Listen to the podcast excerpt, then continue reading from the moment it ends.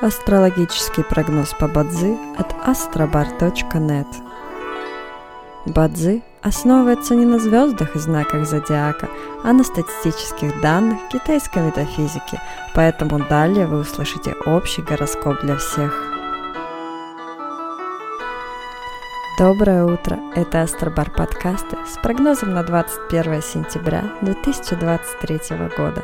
По китайскому календарю это день Ренву, что в переводе означает «день водной лошади».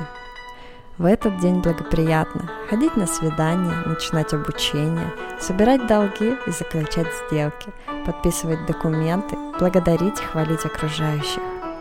Однако сегодня не рекомендуется начинать лечение, посещать врачей, путешествовать, обращаться за кредитом и к юристам в суд и в полицию.